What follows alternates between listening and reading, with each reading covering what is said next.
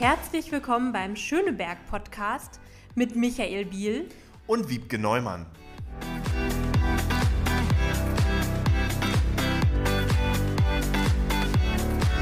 Herzlich willkommen zur heutigen Folge des Schöneberg Podcasts, wieder an einem besonderen Ort. Wir sind heute hier am Lebensort ähm, Süd, am Lebensort Vielfalt am Südkreuz, so rum.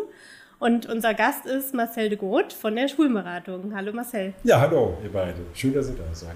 Ja, hi, hi. Und beide heißt, Micha ist natürlich auch da und sitzt mir gegenüber. Ganz liebe Grüße nach draußen aus Schöneberg. Aus Schöneberg für Schöneberg. Und ähm, das freut uns natürlich besonders, dass wir hier sein können an diesem ganz neuen Ort und besonderen Ort, über den wir noch sprechen werden. Ähm, mich als queerpolitische Sprecherin äh, freut das nochmal ganz besonders, dass wir jetzt hier heute bei der Schwulenberatung zu Gast sind, über eure Arbeit sprechen können. Ähm, die Schwulenberatung, wer sie noch nicht kennen sollte, ähm, bietet Unterstützung bei vielen Fragen, die das Leben als ähm, schwuler oder bisexueller Mann, als lesbische Frau oder auch als trans- oder intergeschlechtlicher Mensch so mit sich bringt. Also sehr ein breites stimmt. Angebot. Ja, stimmt. Äh, in der Tat, ihr beratet und unterstützt Projekte rund um die Fragen von Gesundheit, Drogen, Alkohol, Identität, Coming Out, Sozialrecht, Antidiskriminierung. Man könnte die Liste fortführen, ein äh, breites Spektrum. Und jetzt seid ihr auch noch enger äh, an Schöneberg gebunden, so möchte ich das mal sagen. Wir kommen noch darauf zu sprechen. Ihr wart mit Schöneberg schon immer sehr verbunden, aber jetzt eben auch physisch mit einem neuen Ort. Erstmal herzlich willkommen in Schöneberg und herzlich willkommen nochmal im Schöneberg Podcast. Wir ja, freuen uns sehr. Und ähm, ich würde gerne mal einsteigen mit der Frage, wie du überhaupt zur Schwulenberatung gekommen bist. Bist schon länger dabei und vielleicht ja, erzählst du unseren Zuhörenden mal, wie du zur Schwulenberatung ja. gekommen bist und was du vorher vielleicht auch gemacht hast. Ja, ich habe vorher gearbeitet, erst als Erzieher und dann als Sozialarbeiter in, im Drogenbereich und habe irgendwo gedacht, nee, ich muss mein Zusatzstudium machen wollte. Ich habe Sozialmanagement gedacht, ähm, angefangen zu studieren und da stand eine Stelle ausgeschrieben als Geschäftsführer bei der Schwulenberatung Berlin. Habe gedacht, das ist doch interessant und habe ich mich einfach beworben. Ist lange her, 2001, also ich bin hier schon na, ein bisschen länger als gestern. Ähm, aber ich habe einfach beworben auf die Stelle, was insofern ganz gut war. Das passt auch zu der Geschichte von der Schwulenberatung. Das waren eigentlich so typisch mitarbeitergeführte Vereine. Das war auch, wir sind ein Kind aus den 80er Jahren, zusammen mit der Lesbenberatung damals auch angefangen. Und Mitte der 90er haben die, die Schwulenberater, die waren dann getrennt von der Lesbenberatung, haben gesagt, ähm, wir wollen uns professionalisieren. Und ein Schritt davon, davon war auch, die Stelle als Geschäftsführer auszuschreiben. Also wusste ich logisch, ich weiß nicht, dass ich mich beworben habe. Und da war so eine kleine Anzeige im Tagesspiegel und habe gedacht, ja, schön. Ich bewerbe mich mal. Jetzt hören unsere Zuhörenden ja, dass du nicht aus Bayern kommst. Nee, nee, nee. Auch nicht aus Berlin wahrscheinlich, wo. Nee, obwohl ja gefühlt schon. Nee, ich bin eher gebürtig bin ich äh, Holländer oder Niederländer und wohne seit, ja, seit 96 in Berlin. Und immer noch gerne. Ja, ich finde Berlin eine total spannende Stadt, muss ich sagen. Und für mich auch natürlich, muss ich sagen, auch beruflich habe ich das Gefühl, in Berlin ist trotzdem viel möglich. Wenn ich sage, dass es einfach ist, ist keine Frage. Aber ich finde, Berlin ist eine Stadt, wo ich, das hängt natürlich auch mit meinem mein, mein Beruf hier zusammen oder meine, meine Aufgabe, da kann man Sachen umsetzen. Das finde ich total super. Und sicher, wenn wir das vergleichen mit anderen Ländern, kommen viele Leute hier zu Besuch, auch aus europäischen Ländern. Das ist gar nicht so einfach, weil die Strukturen in Europa ganz unterschiedlich sind. Und Berlin hat aus meiner Sicht, ich kann das manchmal ein bisschen von außen angucken, gesagt, ja, ja, wir wollen Minderheiten unterstützen, aber haben es auch sehr ernst genommen. Also man muss es auch selber machen. Ist nicht so, dass dann hier Land Berlin auf uns zukommt und sagt, ach liebe Schwulenberater, wollt ihr was machen? Aber man muss dafür kämpfen, aber ich habe nicht das Gefühl, man stößt auf taube Ohren. Das finde ich sehr positiv, muss ich sagen. Es macht es nicht immer einfach, wie gesagt, aber man hat die Möglichkeit, was umzusetzen. Und das finde ich super. Insofern ja, ich wohne gerne in Berlin. Das hören wir gerne. Ja, auch äh, ein, ein richtiges Zusammenspiel zwischen, ähm, sag ich mal, Zivilgesellschaft und Politik, ja. wenn das so funktioniert. Ja. ja. Äh, du hast gerade schon gesagt, die Schulberatung gibt es ja schon ein bisschen länger, ähm, über 40 Jahre und als Institution hier in Berlin. Vielleicht, ähm, ihr hattet ja Jubiläum, du hast ja bestimmt ganz viel Geschichte auch parat äh, zur Schwulenberatung. Vielleicht kannst du da mal obwohl du selber noch nicht äh, damals dabei warst, aber trotzdem aus den Anfängen der Schwulenberatung nochmal ein bisschen erzählen. Ja, also ich, nee, ich war nicht dabei. Interessanterweise war die Lesbenberatung unsere Schwesterorganisation, wir waren früher zusammen. Das hieß das Kommunikationszentrum Homosexuelle Frau und Männer e.V. Das ist die Lesbenberatung daraus entstanden. Ähm, Kombi, was Querformat jetzt ist, und die Schwulenberatung Berlin. Wir sind ein Kind auch von der AIDS-Bewegung, muss ich sagen. Also sprich, ganz viele alte Mitarbeiter haben wir einfach nicht mehr. Die sind einfach verstorben, sind verschwunden. Im Gegensatz muss ich sagen, ein bisschen bei der Lesbenberatung hat sich jetzt altersmäßig da auch, sind einige in Rente gegangen. Aber das war bei uns schon ein Unterschied. Viele sind durch HIV damals in den 80er, 90er Jahren betroffen. Wir haben mehrere Kollegen, auch ich am Anfang gab es, ich will nicht sagen pausenlos, aber es gab immer wieder Kollegen, die verstorben sind aufgrund von der Folge von HIV und AIDS. Mhm. Das hat die Organisation, finde ich, auch sehr geprägt. Also so dieses, dieses Schicksal würde ich sicher am Anfang, das war in den 90ern mehr als, ähm, da war HIV nicht heilbar. Wir sind eine AIDS-Hilfe, auch wenn wir nicht so heißen. Wir sind glücklich ein bisschen älter als die AIDS-Hilfe nicht glücklich, weil das EZ für das nicht können. Aber wir haben jetzt eine andere Lage 2023. Aber das Thema HIV und AIDS war für die Organisation sehr, sehr prägend, muss man einfach sagen. Am Anfang, ja, was gab es für Geschichten noch am Anfang? Waren erst in der Hollmannstraße, die gibt es nicht mehr. Das ist jetzt das Jüdische Museum. Ähm, und in den 90er Jahren wurde beide Vereine dann damals die Zuwendung gekürzt, weil die damalige Senat fand von CDU. Die jetzt, ja, die hat gesagt, wir brauchen das nicht. Schwulen und Lesben müssen wir nicht mehr unterstützen, das ist eigentlich überflüssig. Es gab darauf Reaktion, logischerweise. Die Folge war, es gab mehr Geld statt weniger. Für uns, wie gesagt, war auch die Folge, dass wir gesagt haben, okay, dann müssen wir unsere Finanzstruktur anders aufbauen.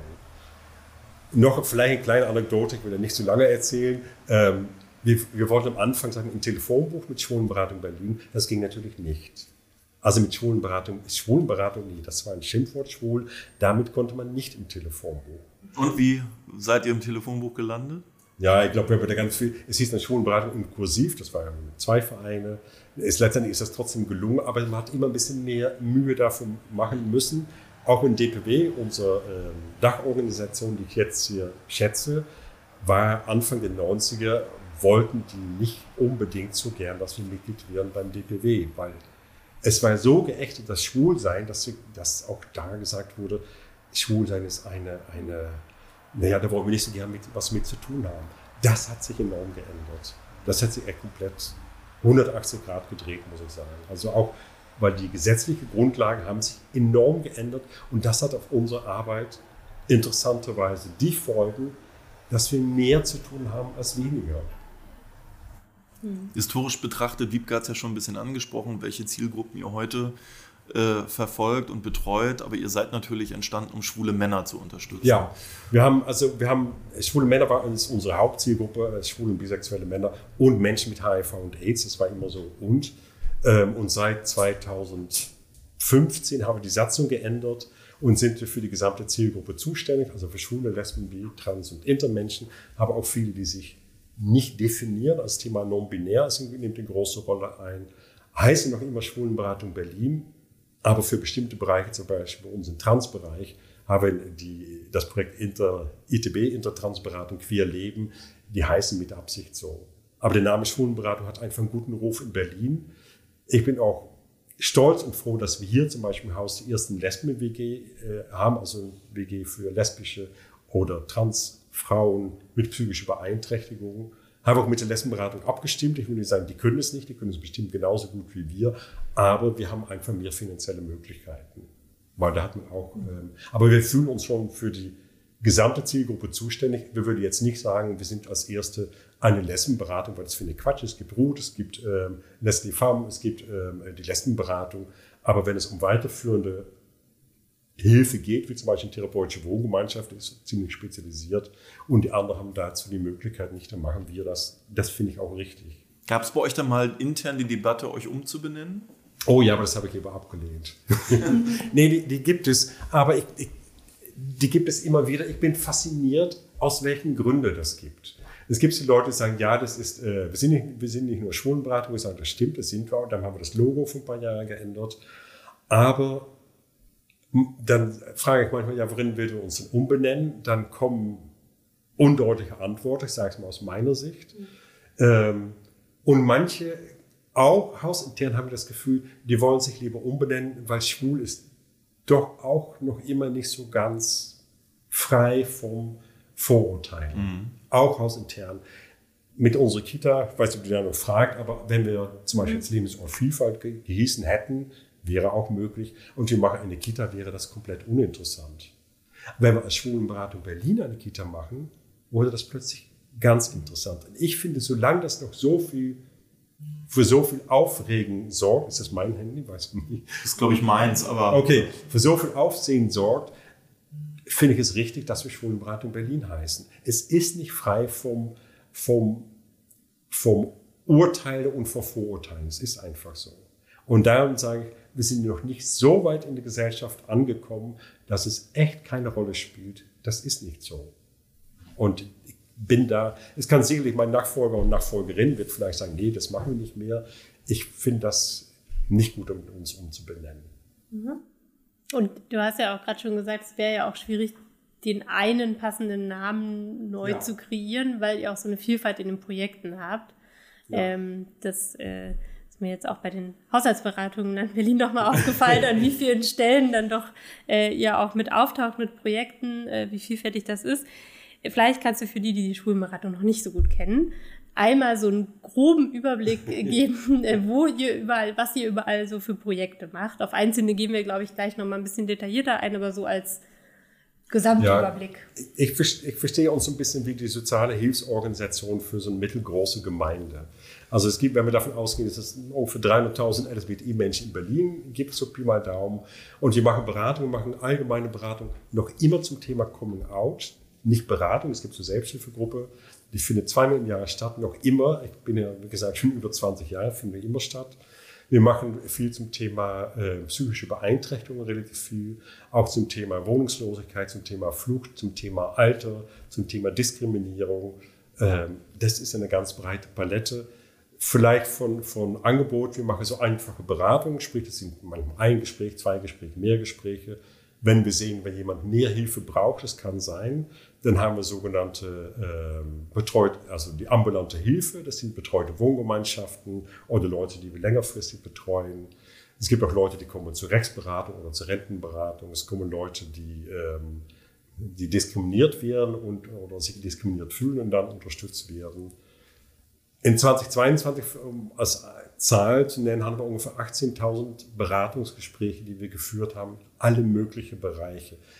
Ich finde immer darum, wir tauchen auf und dann blind, das finde ich auch richtig, weil ich verstehe uns in erster Linie, wir sind eine Hilfsorganisation.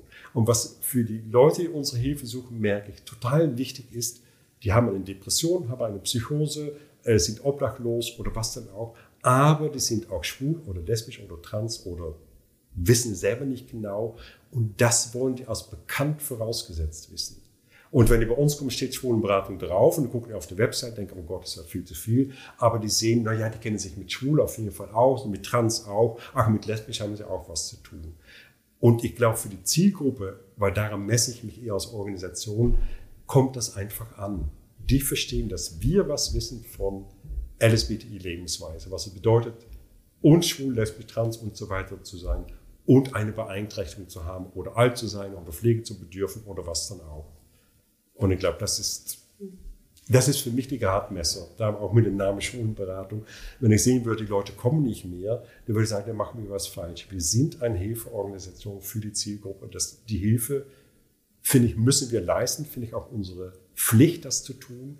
Und wenn es jetzt neue Projekte gibt, wo wir sagen, ja, da gibt es einen neuen Bedarf, wie zum Beispiel TBG für lesbische Frauen, finde ich es unsere Pflicht, das umzusetzen. Wir haben die Möglichkeit, die finanzielle Mittel und das Know-how, dann müssen wir das einfach machen.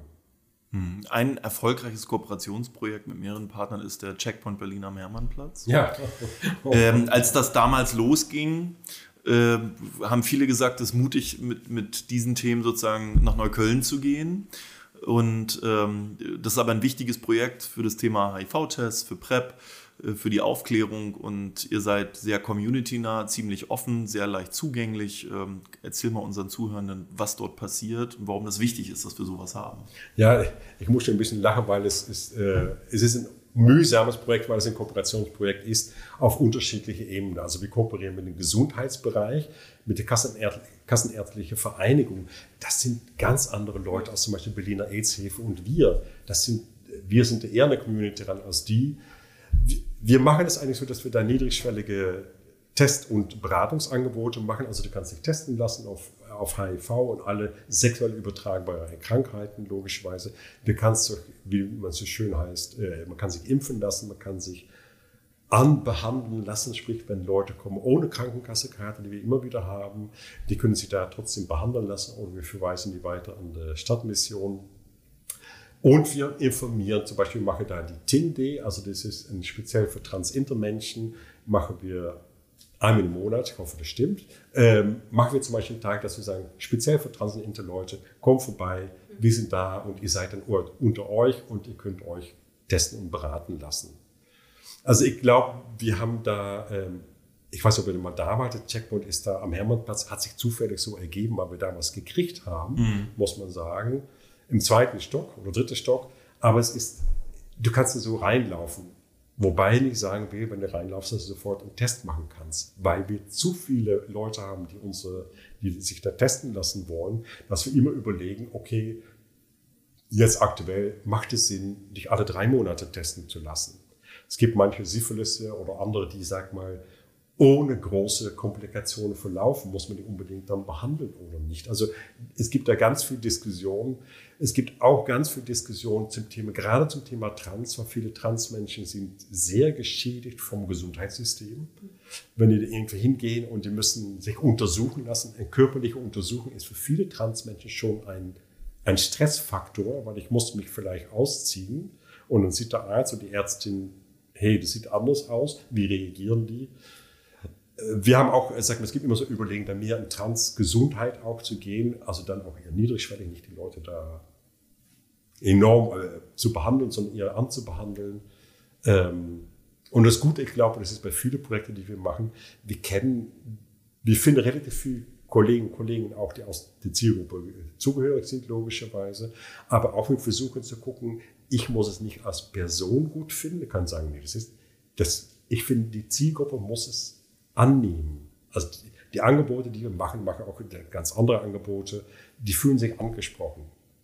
Und das ist für mich immer wichtig, dass wir uns da ändern, dass wir sagen, ja, das muss die Zielgruppe gefallen. Ob mir das persönlich gefällt und ich hingehe, ist eigentlich zweitrangig. Das ist zwar nett, aber nicht so wichtig. Dies der Wurm muss dem Fisch schmecken und nicht umgekehrt. Ja, jetzt habt ihr hier, ähm, wo wir vor Ort sind, für die Aufnahme am Lebensort Vielfalt am Südkreuz, äh, nochmal einen ganz besonderen Ort geschaffen, auch für die Zielgruppe. Ähm, schon der zweite Lebensort Vielfalt, der andere ist in Charlottenburg. Ähm, und äh, die Eröffnung ist noch quasi taufrisch ähm, und wir haben unten beim Reingehen noch äh, Türen gesehen und äh, es, es, laufen also noch äh, ein paar letzte Arbeiten. Ähm, und äh, Ihr habt hier Wohnungen, ihr habt Pflege-WG, ihr habt äh, Kita, aber es gibt auch einen Begegnungsort und unten ein Restaurant. Ähm, und äh, vermutlich dann irgendwann, wenn es alles mal fertig ist, draußen auch noch so ein bisschen äh, Grün drumherum und ein bisschen hoffen, Freifläche ja. und ja. Sitzgelegenheiten und was so alles dazugehört. Ähm, und hier auch wirklich sehr zentral. Ähm, die Öffnung war sehr schön ähm, und vor allem habe ich mich dran erinnert, äh, Michael und ich waren vor ziemlich genau drei Jahren beim Spatenstich auch hier. Ach, ja. Hat mir Facebook gerade verraten. Ja, ja, ja, ja, das ja. ist auch schön. Ja, das, und dann drei Jahre später sitzen wir jetzt hier im fertigen Gebäude. Das ist äh, schon auch sehr besonders. Ähm, für alle, die nicht bei der Eröffnung waren und äh, deine Rede da nicht hören konnten. Was? Deine zweite Chance, du kannst sie wiederholen. Genau, ich hole mein kannst Papier du noch mal das Manuskript nee. rausholen. Nein, aber noch mal äh, vielleicht erzählen, was... Ähm, äh, was das hier so besonders macht und was ihr hier ähm, so alles vereint im Lebensort Vielfalt. Also vielleicht fange ich mit der letzten Antwort an. Also was, was hier vereint ist, dass wir sagen, wir wollen hier ein, ein Ort schaffen, in dem LSBTI-Menschen sich, sag mal, sicher fühlen und sich nicht erklären müssen. Das ist das nicht erklären müssen, finde ich immer ein ganz wesentlicher Bestandteil unserer Arbeit. Bedeutet, es wohnen hier Leute, äh, die allein leben, es wohnen Schwulen, es wohnen Lesben, es wohnen Transmenschen. Es wohnen logischerweise Leute, die dann schwul, äh, trans oder bi und so weiter, aber das sind sagen wir, die Hauptzielgruppe mehr oder weniger. Gleichzeitig wissen wir, das Thema Pflege spielt eine große Rolle. Also wir haben eine Pflegewohngemeinschaft mit acht Plätzen, ist die zweite dann, die wir haben, für die Zielgruppe haben wir eingerichtet. Aber im Haus ähm, was schon interessant ist, finde ich, wir haben auch zwei therapeutische Wohngemeinschaften, die eine für lesbische Frauen und eine für junge, queere ähm, Erwachsene mit psychischer Beeinträchtigung. Und wir haben hier unsere Büroräume im ersten Stock und im Erdgeschoss, das ist auch die Kita. Und in diese 69 Wohnungen mit auch einem Gemeinschaftsraum für die Bewohner wollen wir eigentlich schon so einen Ort kreieren, wo die Leute, wie gesagt, sich nicht erklären müssen, aber wo wir auch so eine Art Dorfgemeinschaft kreieren wollen. Sprich, bei unserer Zielgruppe, auf jeden Fall die unsere Hilfe suchen, wohnen, würde ich sagen, überproportional Leute, die allein leben. Das ist ja gut, ich finde das auch schön, aber die sind manchmal auch einfach einsam, weil die dann auch echt allein sind. Und wir wollen versuchen, so, so eine Gemeinschaft zu kreieren von Jüngeren und Älteren, Leute, die hier geboren sind, die nicht hier geboren sind, um mehr oder weniger so, so eine Gemeinschaft zu kreieren, wo man sich kennt und gegenseitig auch ansprechen kann. Es gibt ein Haus, wenn ihr das gesehen habt, gibt es auch so Flure, wo man von einer Ecke zum anderen gehen kann. Das ist relativ, relativ lang. Wir wollen auch, dass die Leute miteinander in Kontakt kommen. Wir wollen, dass die Leute miteinander reden. Es gibt, äh, gibt es noch nicht, aber die wollen einen Mitarbeiter gründen, was sie auch gut finden. Wir wollen versuchen, ein bisschen so, so eine Gemeinschaft zu kreieren, wo wir als Organisation begleitend zur Seite stehen. Bedeutet, es gibt immer wieder Schwierigkeiten, wo Leute miteinander zu tun haben, wenn die das selber nicht lösen können, dass sie uns ansprechen können. Nicht, wenn die sagen, ja, gib mal den Zucker nicht raus, sondern eher, es gibt manchmal Leute, die, wir haben die Leute, die sind psychisch auffällig, die hier wohnen. Wir haben manchmal Leute, die benötigen Pflege, die sind völlig überfordert. Wir haben zufällig ein lesbisches Paar ein schwules Paar, wo beide seit Einzug der Partner, die Partnerin im Krankenhaus gekommen ist. Die sind da einfach mit überfordert. Mhm. Gerade umgezogen und dann Pflegebedürftig. Dann finde ich es unsere Aufgabe, um zu sagen, wir gehen hin und sagen, können wir dich irgendwie unterstützen. Bei manchen Sachen können wir das nicht, jetzt mit der Pflege-WG schon.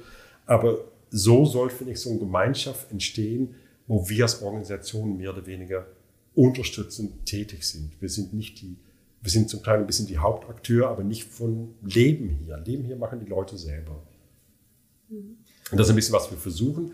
Darum machen wir zum Beispiel auch die Hausverwaltung. Das ist nicht unsere erste Aufgabe, ist auch eine undankbare Aufgabe, muss ich leider sagen. Ähm, aber wir davon ausgehen, wenn jemand Probleme hat, also sprich jemand zahlt die Miete nicht, haben wir eine, hier hatten wir das noch nicht, in, in Charlottenburg hatten wir das, kriegt die logischerweise bei uns auch die Kündigung, aber wir gucken auch, warum kannst du die Miete nicht zahlen? Mhm. Und oft sind es dann Probleme, keine Ahnung, mit dem Sozialamt und jemand ist komplett abgestürzt und kriegt sein Leben nicht mehr geregelt, dann können wir dabei unterstützen. Also das würde nicht pausenlos und wir würden auch sagen, nee, es muss auch wirtschaftlich laufen, aber würde schon sagen, es ist auch unsere Gemeinschaftsanteil, um zu gucken, warum geht es dir nicht gut? Also warum kannst du die Miete nicht zahlen oder warum ist es mit Pflegebedürftigkeit oder was das ist, was wir sagen so versuchen.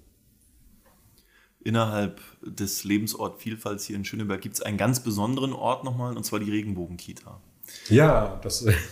ähm, darauf hat die Community ganz lange gewartet, weil natürlich auch in Kitas queeres Leben äh, äh, vorhanden sein muss, weil es die Gesellschaft abbildet.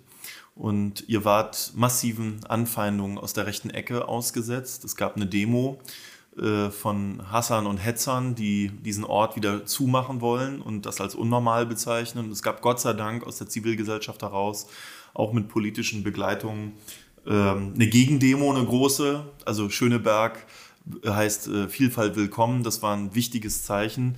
Äh, wie wird die Kita heute angenommen? Wie hat sich das entwickelt? Die Kita wird, ähm, um darauf zu sagen, die Kita wird ganz gut angenommen. Aber es hat sich was, ähm, durch diese Anfeindungen hat sich was entwickelt, was ich zum einen positiv finde. Positiv finde ich, es gab ganz viel Unterstützung von, wir haben mit Absicht die Gegendemo, sagen wir nicht selber organisiert, haben andere für uns getan. Das war super, das war total unterstützend von alle demokratische politische Parteien, von dem Kiez, von, von anderen äh, Queer-Organisationen. Das war total super. Aber was sich auch geändert hat, und das ist so eine Begleiterscheinung von der Kita. Die Kita selber haben wir, wir haben ein bisschen erhöhte Sicherheitskonzepte. Die Polizei guckt hier öfter vorbei. Also das, das ist anders.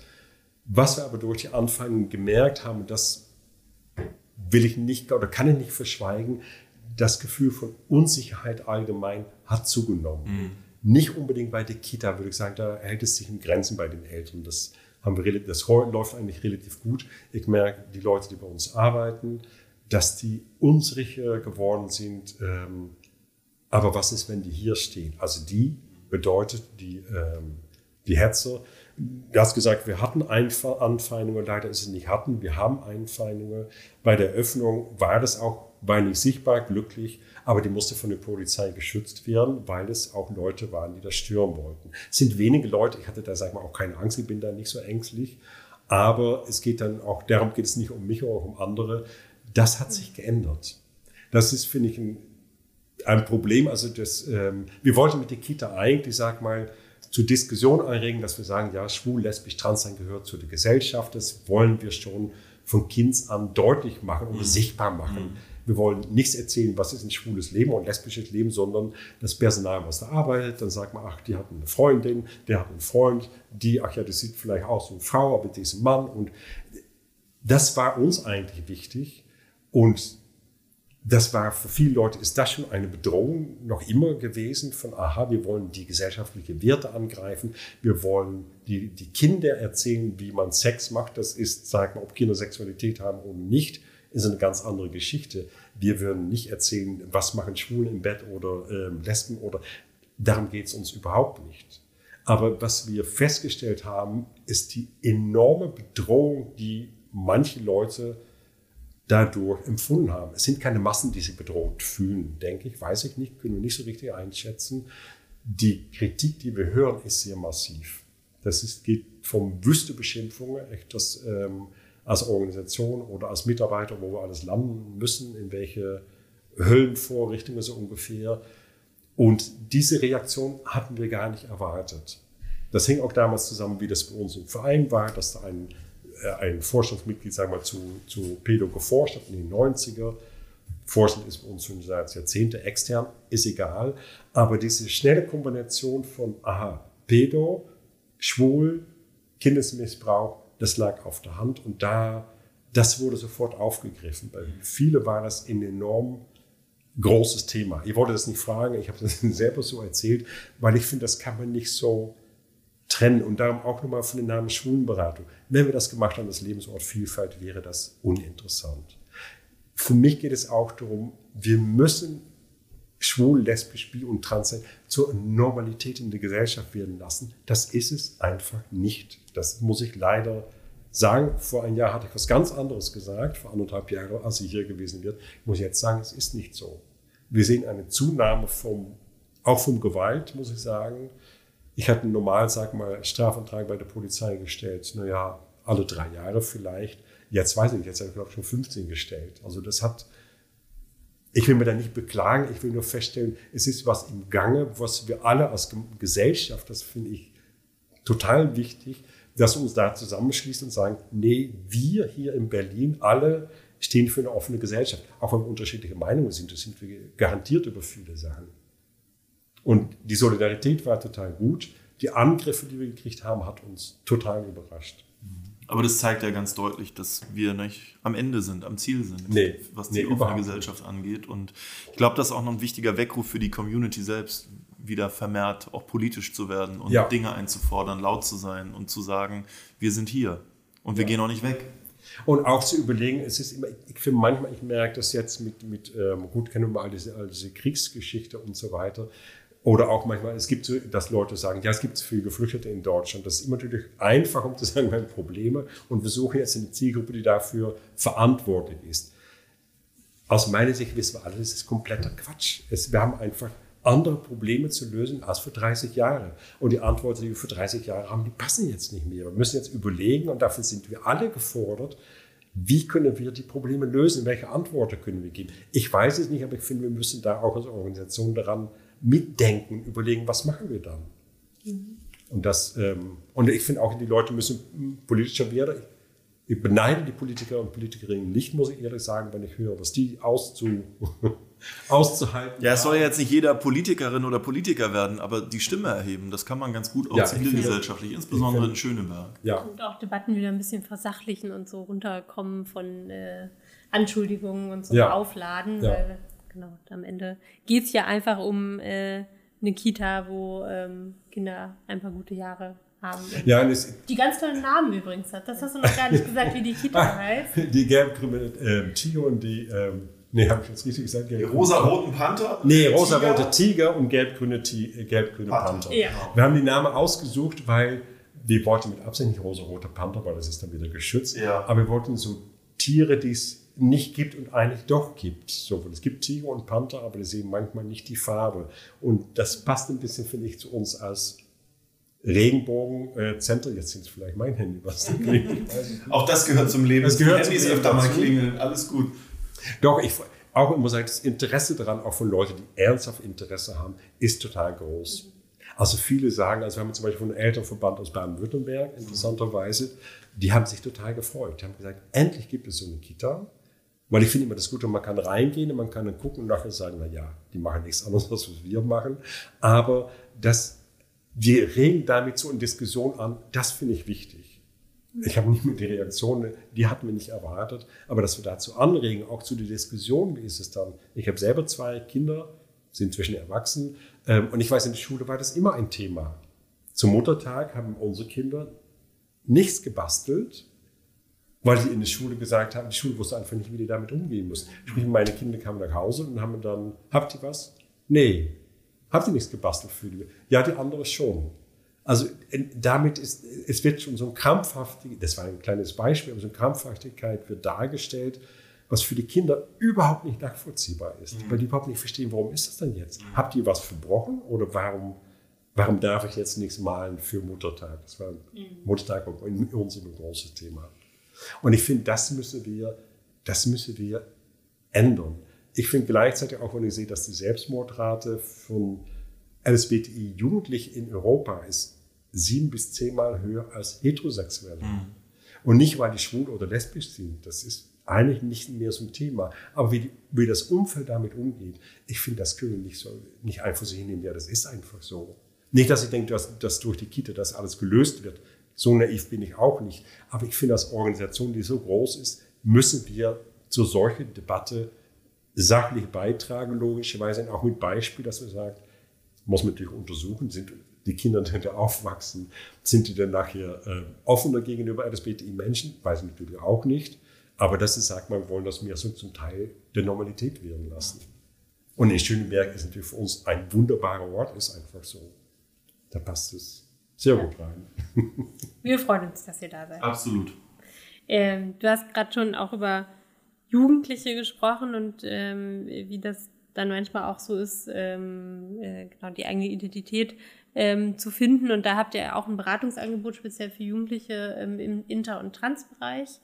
Ähm, und äh, damit auch eine wichtige Anlaufstelle, die ja wahrscheinlich mit dem neuen Selbstbestimmungsgesetz auf Bundesebene auch nochmal deutlich relevanter werden wird, ähm, weil sich da auch äh, hoffentlich jetzt ganz viel bewegt und man dann natürlich auch Angebote vor Ort braucht, ähm, die das begleiten können. Ähm, jetzt ähm, hatten wir einen Haushaltsentwurf vom äh, Senat und vor allem da von der Bildungs- und Jugendverwaltung, wo das äh, drüber gefördert ist, ähm, wo das gekürzt äh, quasi gestrichen wurde. Ähm, und äh, das konnten wir jetzt glücklicherweise in den Haushaltsberatungen im Parlament wieder ähm, zurücknehmen, so dass das ähm, hoffentlich am Ende nicht so kommt. Final wird der Haushalt ja erst noch beschlossen, aber das äh, sieht jetzt alles schon deutlich besser aus als noch vor ein paar Wochen. Ähm, trotzdem äh, macht das ja mit euch auch was, wenn dann irgendwie so Kürzungen im Raum steht, gerade bei so einem Projekt. Ähm, vielleicht kannst du noch mal was zu dem Projekt an sich sagen, ähm, aber auch was das bedeutet hätte, wenn da die Kürzungen gekommen. Ja, ja, f- vielleicht muss ich das da ein bisschen, sagen wir, in die Vergangenheit gehen. Wir wurde erst gefördert für die Beratung im Erwachsenenbereich. Und wir durften keine Kinder und Jugendliche oder Eltern mit Jugendliche und Kindern beraten. Das war an der Zielgruppe, sag mal, die haben es überhaupt nicht verstanden. Also wenn da kam, sag mal, ein Ehepaar mit Kind, an die haben sich Sorgen gemacht, wie meine Tochter hat jetzt gesagt, sie will ein, ein Junge sein und was soll ich jetzt machen? Also nicht, ich will das vermeiden, sondern wie kann ich das Eltern unterstützen? Eigentlich müssen wir sagen, du kannst hier nicht herkommen. Das ist zwar aus der Zuwendung vielleicht richtig gedacht, nicht aus der Hilfesuchende. Ähm, ich glaube, für die, es gibt andere Organisationen, die das auch anbieten in Berlin. Ich glaube, wir haben schon den, den Namen, um so ein bisschen so zwischen Selbsthilfe und sag mal, medizinische Spezialversorgung zu stehen. Wir sind mehr oder weniger so eine Lücke, wo wir sagen, ja, wir wissen, was es bedeutet, um schwul zu sein, aber dann in diesem Fall um inter zu sein oder um trans zu sein. Wir wissen um die Probleme. Die Eltern ist, was ich höre von meinen Kollegen, ich mache die Beratung nicht, ist, dass die Eltern wissen wollen, kann mein Kind auch glücklich werden, wenn es trans ist, wenn es transmännlich weiblich ist. Die freuen sich manchmal, dass der Berater, die Beraterin sagt, ja, das bin ich selber auch. Das ist für die eine Hilfe. Nicht, dass sie sagen, mein Kind muss so werden wie du, aber aha, kann mein Kind ein normales Leben leiten. Ich merke ihr bei den Eltern nicht so, ich will mein Kind äh, verändern, sondern wie kann ich mein Kind unterstützen? Die haben ganz viele Fragen, wie ist es mit Namen, wie gehe ich um mit, mit äh, wenn das Kind in der Schule ähm, gemobbt wird, wie soll ich damit umgehen? Wenn mein, mein Kind sagt, ich will nicht zu der Umkleidekabine von den, von den Jungs, mhm. wie muss ich das machen? Die haben ganz viele praktische Fragen. Die Schule sind da, finde ich, auch verständlich, die sind damit überfordert. Manche gehen das, gehen da spontan gut mit um, aber andere wissen gar nicht, wie die damit umgehen müssen. Und für die Eltern ist es einfach wichtig, dass sie sagen, das ist eine professionelle Anlaufstelle. Das können ihr auch sehen. Ähm, aber ich habe trotzdem mit Leuten zu tun, die mich da beraten, die sich damit auskennen. Und ich sage, ach, das ist nicht so schlimm, auch nicht, die einfach im Weg aufzeigen, die da gegangen werden kann. Und ich glaube, das ist für Eltern einfach total wichtig. Die wollen einfach wissen, kann ich mein Kind unterstützen? Ähm, kann ich das überhaupt? Ich bin ein Hetero-Eltern, kann ich mein Kind unterstützen?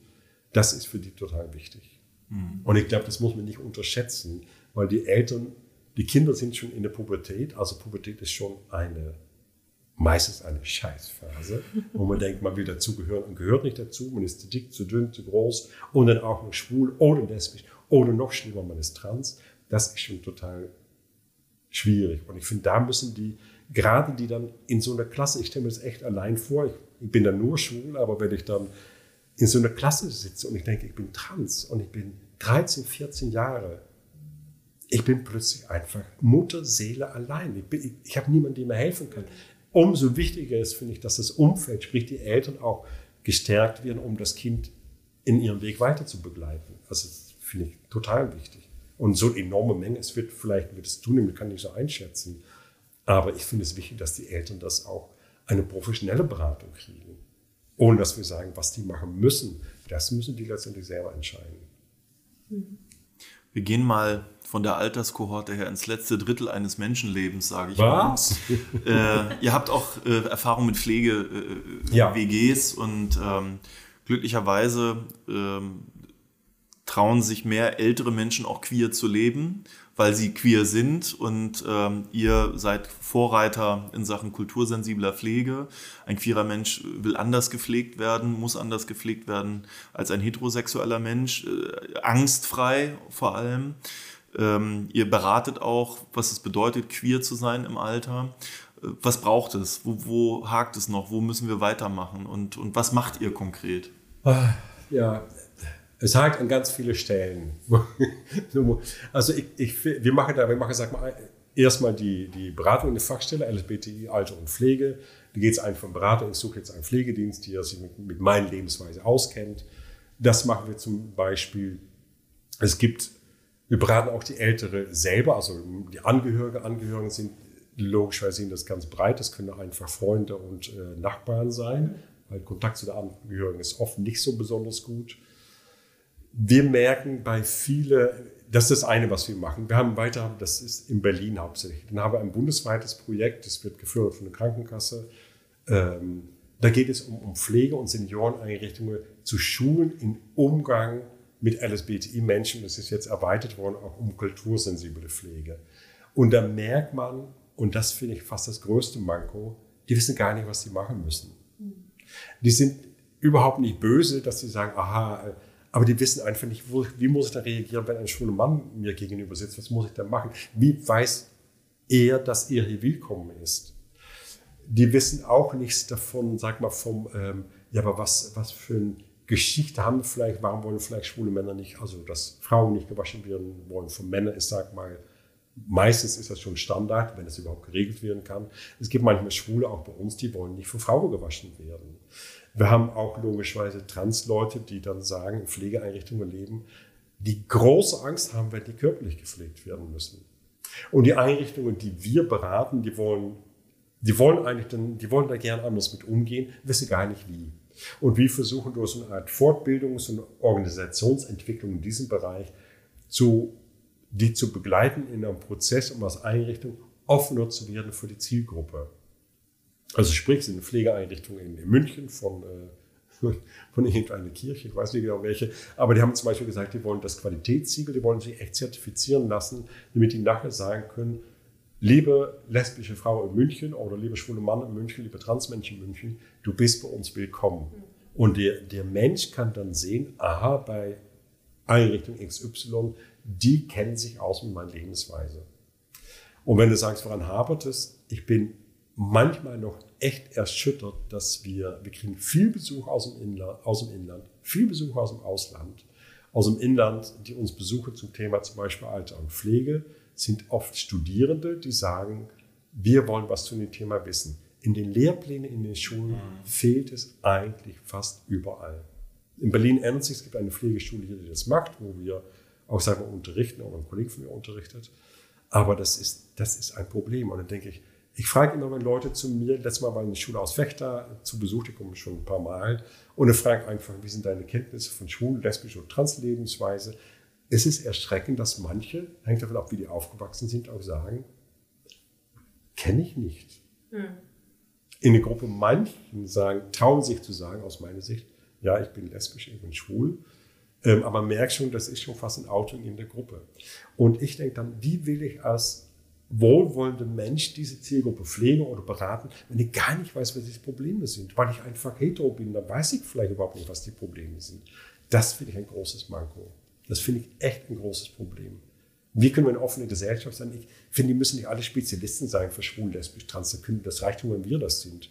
Aber die müssen so eine gewisse Offenheit haben und auch wissen, wie kann ich das darstellen und auch, welche Probleme haben dann schwule Männer oder lesbische Frauen, wenn die nicht wissen, dass die Ehe für alle erst seit sechs Jahren da ist, gesetzlich erlaubt ist und dass das äh, Selbstbestimmungsgesetz im Transbereich, dann ist noch keine zwei Jahre alt, das hat Auswirkungen aus unserer auf das Leben eines Menschen.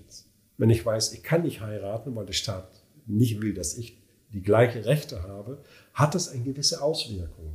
Du bist trotzdem Menschen nicht erste Klasse, auch nicht zweite, aber so anderthalb Klasse. Du bist ein bisschen weniger. Mhm. Und das hat, ich finde, das müssen Leute, sicher wenn die Leute Hilfe kriegen, müssen die wissen, okay, was, was ist ein bisschen unsere gesellschaftliche Umgang mit dieser Zielgruppe für die letzten, keine Ahnung, 30, 40 Jahre, damit man da sich darauf einstellen kann. Also ich finde, man muss nicht alles wissen, das finde ich Quatsch, aber du musst so eine gewisse Sensibilität für bestimmte Themen muss man einfach haben.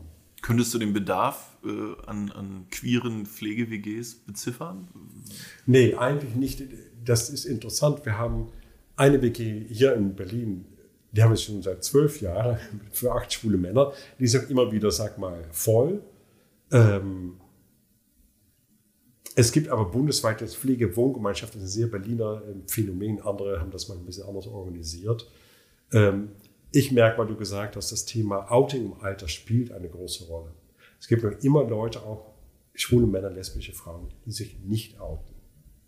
Die, wir haben einen, wir haben auch schon besucht, ihn zwar mal ein Kollege von mir hat einen schwulen Mann besucht, nicht so lange hier, ein paar Jahre zurück. Der hat partout nichts nicht gewollt, sich zu outen. Hm. Er hat gesagt, er wird schlechter behandelt. Bedeutet, er war einsamer, weil mit anderen Leuten reden.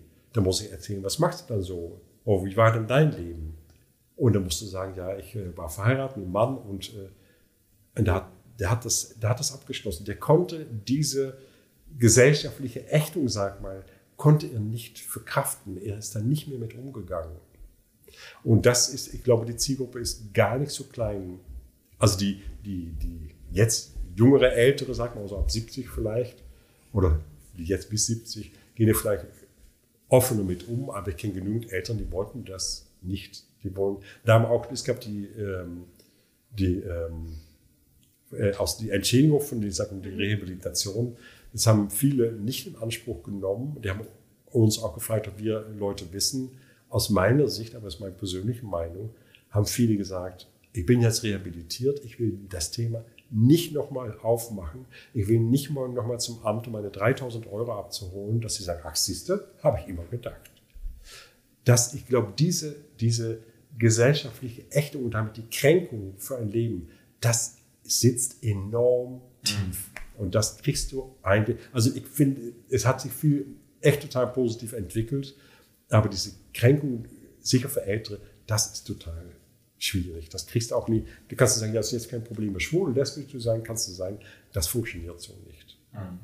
Mhm. Und darum finde ich, wir, wir können nur mehr von solchen Sachen machen. Das ist, ich finde es auch gut, wenn andere Organisationen sich öffnen für die Zielgruppe und sagen, oh, mal gucken, wie können wir das machen. Weil die sind nicht alle böse, dass sich Schwulen und Lesben nicht, nicht beraten oder unterstützen wollen. Die haben oft keine Ahnung. Und dann müssen die blättern irgendwie im Büchlein im Internet suchen, aha, schwul, äh, hast einen Freund und dann, nee, ich habe zwei Freunde, aha. Hm. Also das, wir merken mit dem Thema Campsex, was in Berlin ein großes Thema ist. Ja.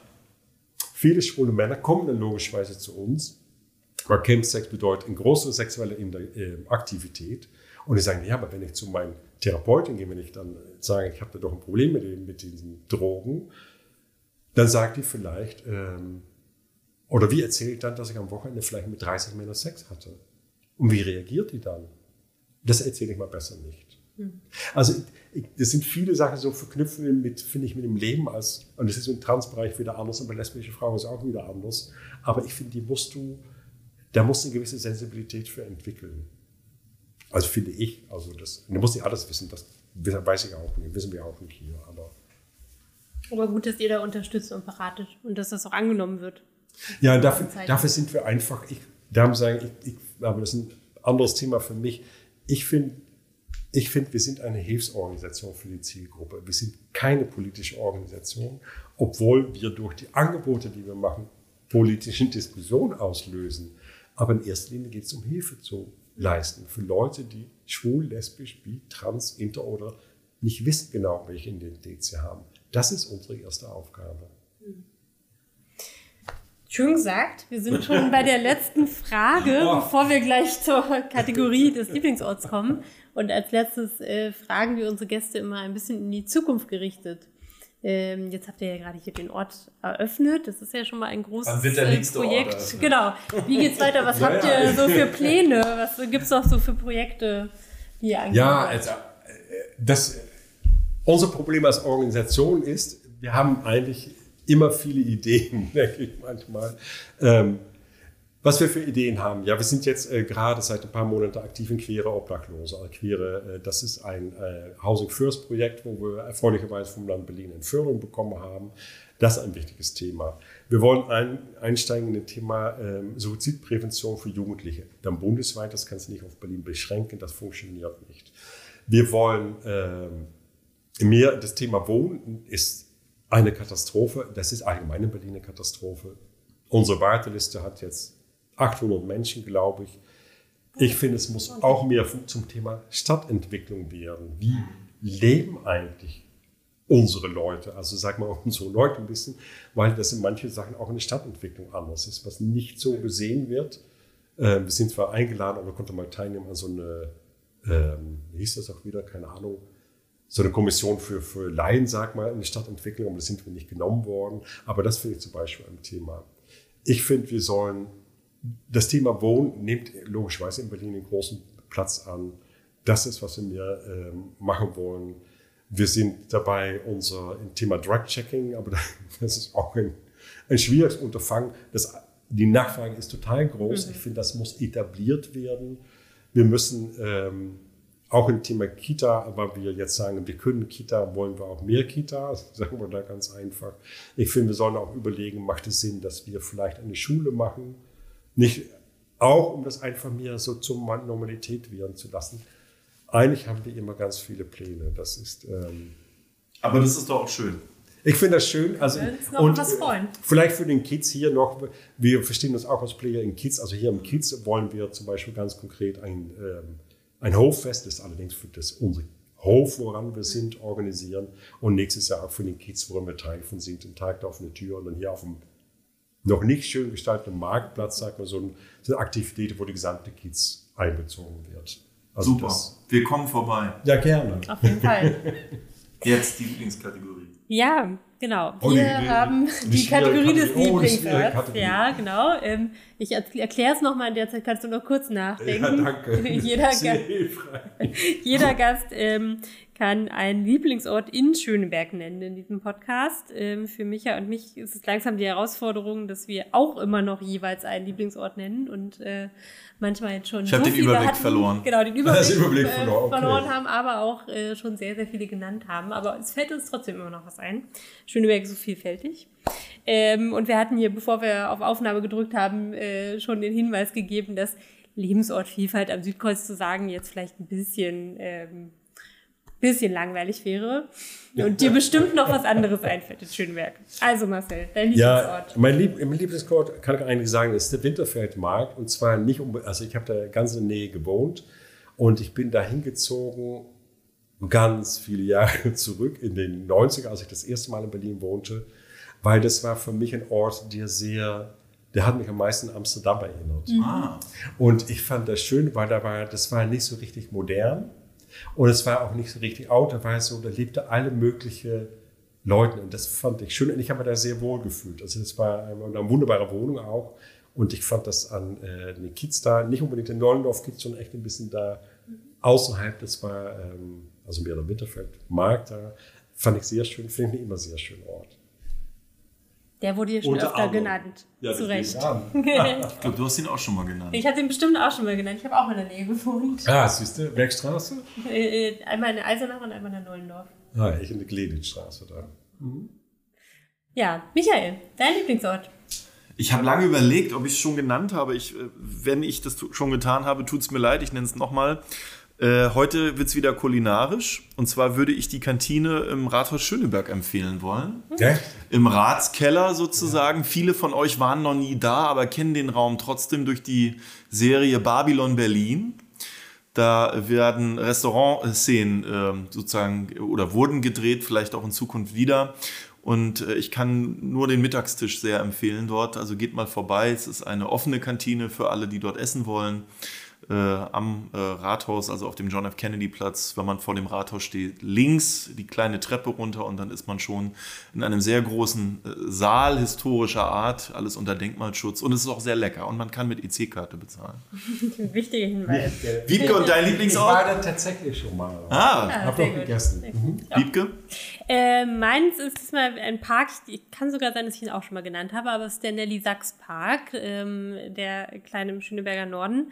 Ähm, da fahre ich regelmäßig mit dem Fahrrad lang und jetzt gerade im Herbst ähm, ist es so schön äh, mit den ähm, bunten Bäumen und Blättern, dass ich öfter mal absteige und einfach so eine kleine Runde da drehe. Da ist so ein kleiner Teich, da ist ein schöner Spielplatz, man hat einen äh, schönen Blick auf den Bülowbogen, ist direkt beim Gleisdreieckpark und ja, ein schöner Ort in Schöneberg.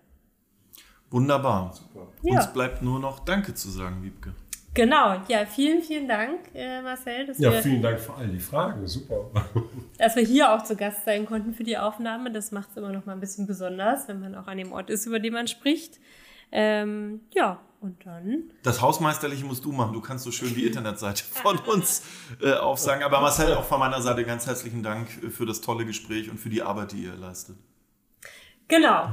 Und äh, Micha hat schon gesagt, man kann uns auch im Internet finden. Also ihr, die uns hört, habt uns ja schon gefunden. Aber wenn ihr uns weiterempfehlen wollt, ähm, auf der Webseite dein-schöneberg.de slash podcast finden sich alle Portale und alle Folgen. Ähm, aber man kann auch bei irgendeinem Podcast-Player einfach Schöneberg Podcast suchen, findet man uns auch. Ähm, und ihr könnt uns auch gerne ähm, Gäste vorschlagen, wenn ihr irgendjemanden habt, wo ihr denkt, muss unbedingt mal in diesem Schöneberg-Podcast auftauchen, wollte ich schon immer mal mehr darüber wissen, gerne an uns. Ansonsten ähm, teilen, liken, kommentieren und anhören. Genau. Viel Spaß beim Reinhören. Bis bald. Bis bald. Danke. Tschüss. Tschüss.